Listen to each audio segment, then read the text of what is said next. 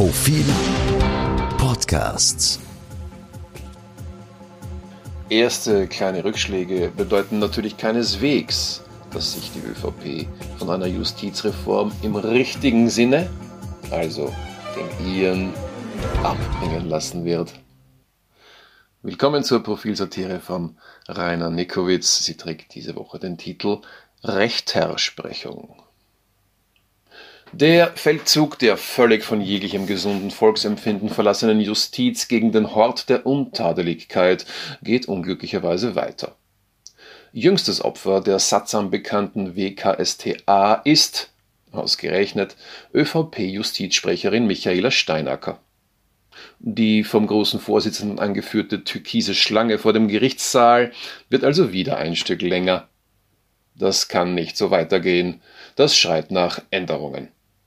Und zwar natürlich nicht etwa im Verhalten der ÖVP, sondern in den rechtlichen Rahmenbedingungen. Es braucht eine Justizreform, die den Namen verdient.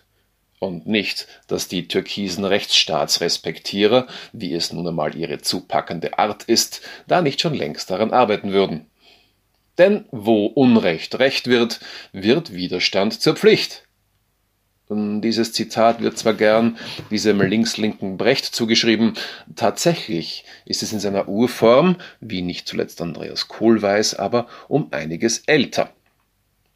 Wenn aber die Gesetze des Staates mit dem göttlichen Recht in offenbarem Widerspruch stehen, dann ist Widerstand Pflicht und Gehorsam Frevel, dekretierte schon Papst Leo XIII. im 19. Jahrhundert. Ja, und was, wenn nicht eine himmelschreiende Situation wie die jetzige, könnte er denn damit sonst gemeint haben? Ziel der Reform muss selbstverständlich sein, die Unschuldsvermutung schon aufgrund der Zugehörigkeit zur ÖVP in eine immerwährende Unschuldsgewissheit umzuwandeln.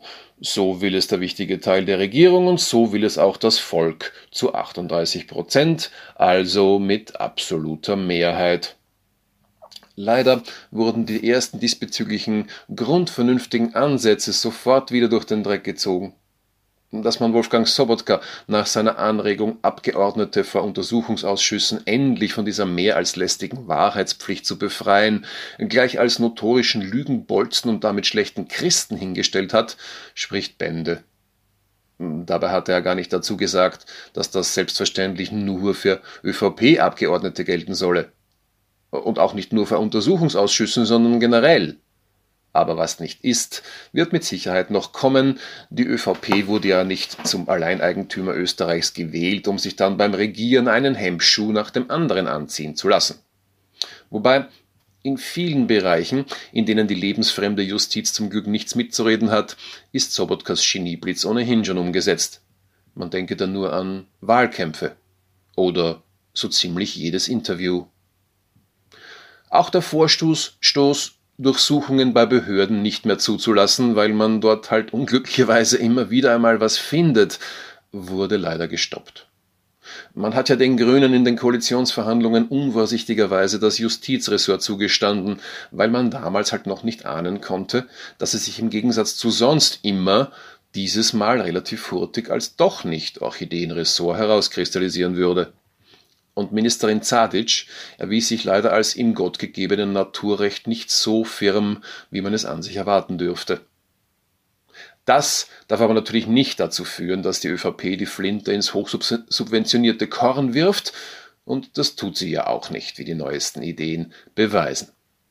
Aus den leidvollen Erfahrungen des U-Ausschusses ist ja nicht nur die Lehre zu ziehen, dass die Wahrheitspflicht ein Holler ist, sondern vor allem auch, dass es einen neuen Straftatbestand braucht blöd fragen.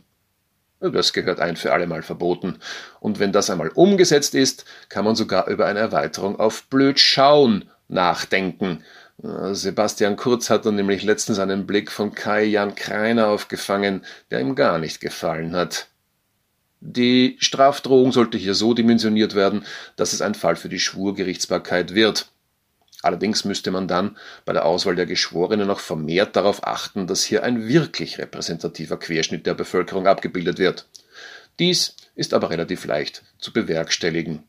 In Zukunft kann diesbezüglich aus einem Pool gewählt werden, der sich aus der jungen ÖVP, dem Bauernbund, Wirtschaftsbund, ÖAAB und dem Seniorenbund zusammensetzt.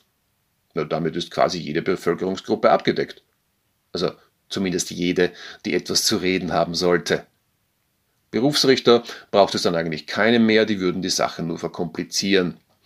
Ebenso kann klarerweise die WKSTA weg. Als Anklagebehörde reicht das ÖVP-Generalsekretariat völlig aus. Das würde nicht nur mehr Sachlichkeit mit sich bringen, sondern wäre auch noch mehr Privat, weniger Staat. Also ein Geschäft. Dann blieb am Ende nur noch die göttliche Gerichtsbarkeit über. Aber auch da muss man das Rad nicht neu erfinden. Denn Ablasshandel und Scheinheiligkeit waren schließlich in der guten alten Zeit auch schon eine unschlagbare Paarung.